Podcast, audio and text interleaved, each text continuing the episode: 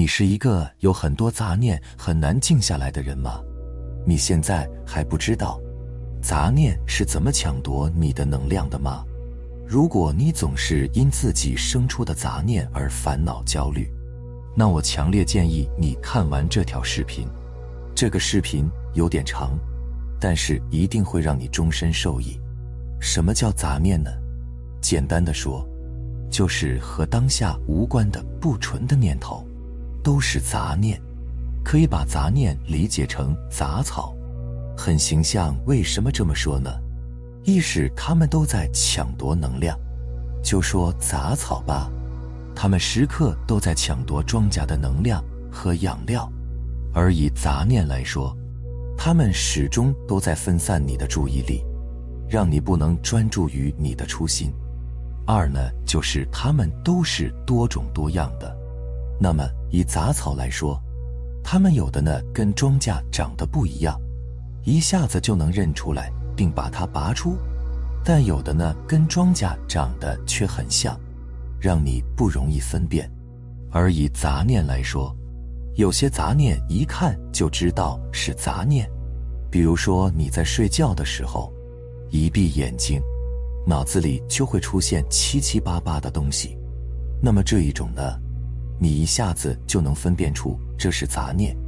但是另外一些杂念。看起来似乎就是正念，从而呢，我们很愿意去想，比如我愿意付出，但是我会得到什么回报呢？我愿意努力，但是结果是我想要的吗？我学会感恩，但真的一切都会变好吗？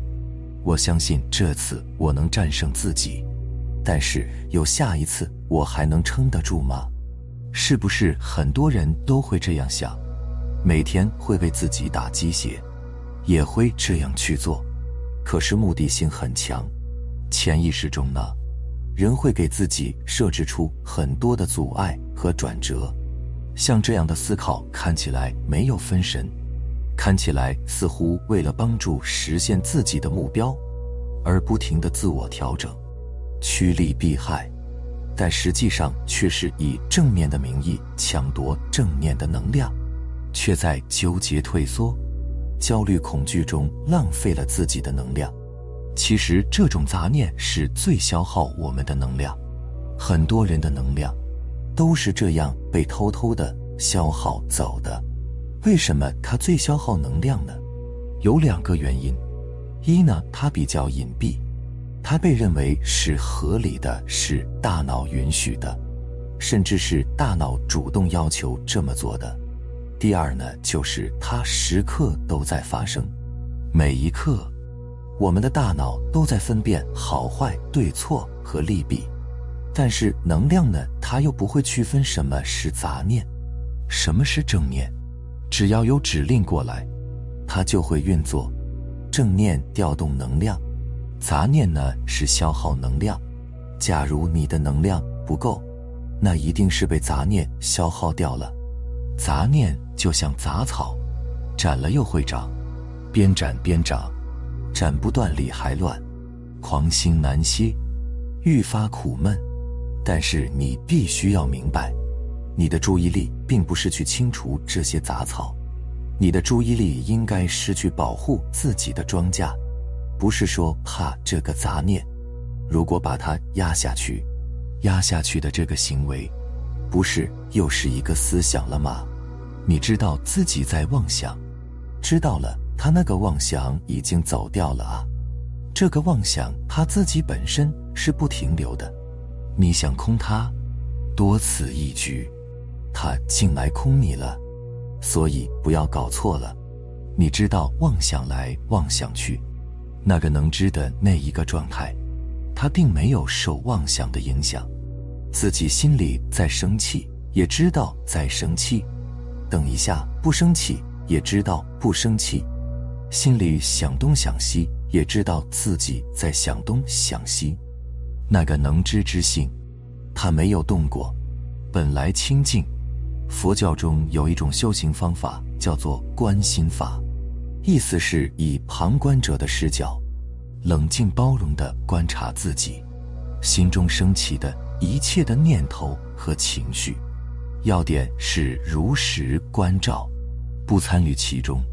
这个旁观者其实就是你的神性意识觉知。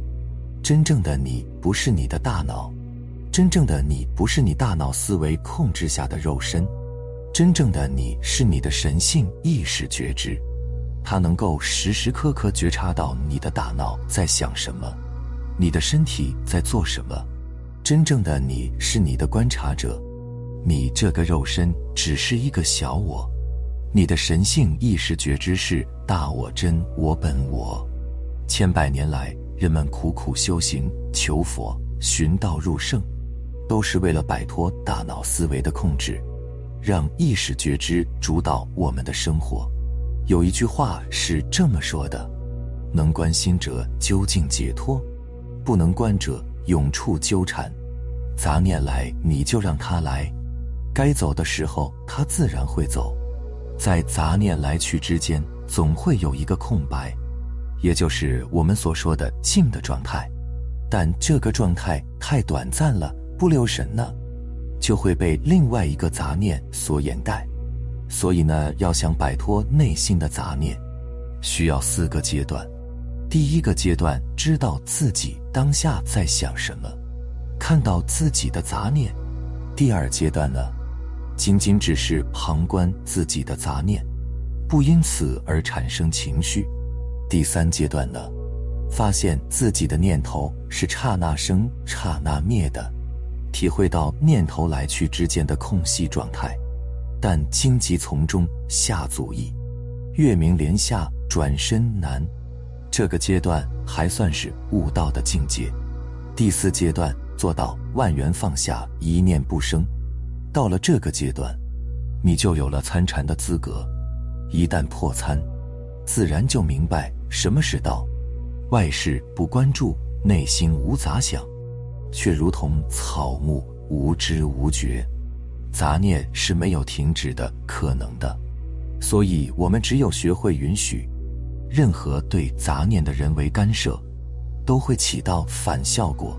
朋友们，摆脱大脑对你的控制，不再认同大脑的好坏利弊的评判，也不再认同大脑评判下的所求，回归你的神性意识觉知，你所恐惧的担忧的事情。